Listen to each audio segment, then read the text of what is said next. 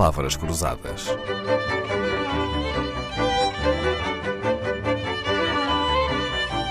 Porque quase tudo é uma questão de semântica. Francisco Sarmento, nascido em Angola, criado no Brasil, veio encontrar raízes familiares na Beira. Qual Beira? A Beira Alta. A Beira Alta. Por que é que chamaremos Beira a esta região? Está uh, à beira de quê? Ou na beira de quem? Eu penso que é, a, a referência é à beira da Serra da Estrela. Né? O local, digamos, que, que tem um, um, valor simbólico muito grande é? para Portugal, para a própria identidade, o ponto mais alto do país, o único onde, com alguma regularidade, nevava ou neva uh, o branco da neve como sinal de, de, de, pureza. E, portanto, eu acho que a Serra da Estrela tem um pouco esse valor simbólico uh, para o país. Sim, sim, uh, nesse sentido, os territórios que à rodeiam volta. Ficam na beira. são naturalmente as beiras, né? as beiras de um centro que se erga a 2 mil metros de altitude. O Francisco dedica-se à pesquisa e divulgação de temas ligados à alimentação e ao território.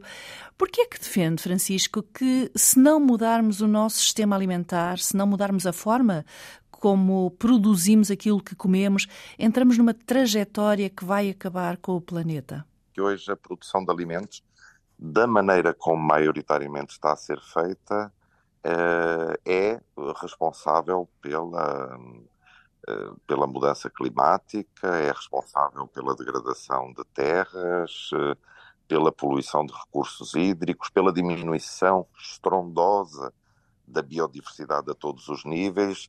Em última análise, a forma como estamos a produzir, transformar e comercializar alimentos está a colocar uh, o planeta doente, mas também nos está a colocar a nós uh, mais doentes. Já que falamos nas beiras, um dos grandes símbolos uh, da região beirã é o queijo da Serra da Estrela. É um grande amigo do colesterol, já sabemos, mas o Francisco olha também para ele como uma potencial ameaça à paisagem na Serra da Estrela. Porquê? Mais do que uma ameaça, eu acho que ele é um fator de transformação profunda uh, dessa paisagem. Aquilo que foram as soluções de ontem, por vezes são hoje os problemas atuais. Não é?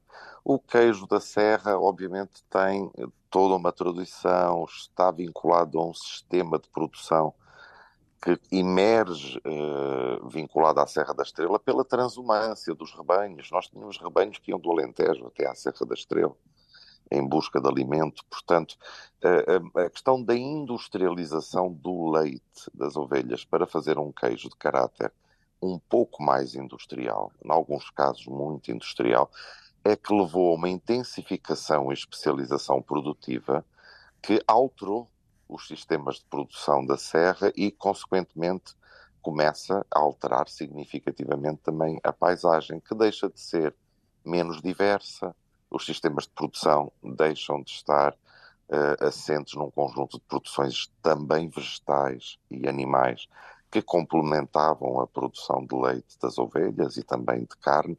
Enfim, é esta especialização produtiva num produto que, como disseste, dá colesterol, mas todos adoramos, é esta especialização produtiva que pode ser responsável, de alguma maneira, por um, uma alteração significativa e profunda da paisagem da Serra da Estrela, tal como nós estivemos habituados a conhecer. Nesse sentido, eu brinco e digo que nós temos ali um complexo do queijo, não no sentido da produção e industrialização, mas o queijo poderia estar no divã do psicanalista a redimir-se dos seus pecados. Pois é, pondo as coisas em perspectiva fica mais fácil de entendê-las. A origem uh, dos rebanhos, dos uh, inúmeros rebanhos que pastavam na Serra da Estrela era para hum, a recolha da lã, que alimentava a indústria dos lanifícios, tão forte naquela região e que, com a decadência dos lanifícios, a atividade económica acabou por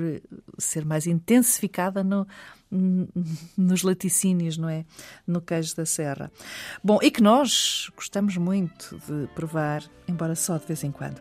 A isto chama Francisco Sarmento, então, o Complexo do Queijo, especialista em sistemas alimentares, com trabalho feito na ONU e na CPLP.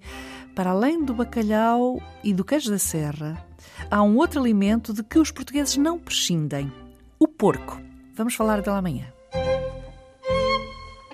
Palavras Cruzadas, um programa de Dalila Carvalho.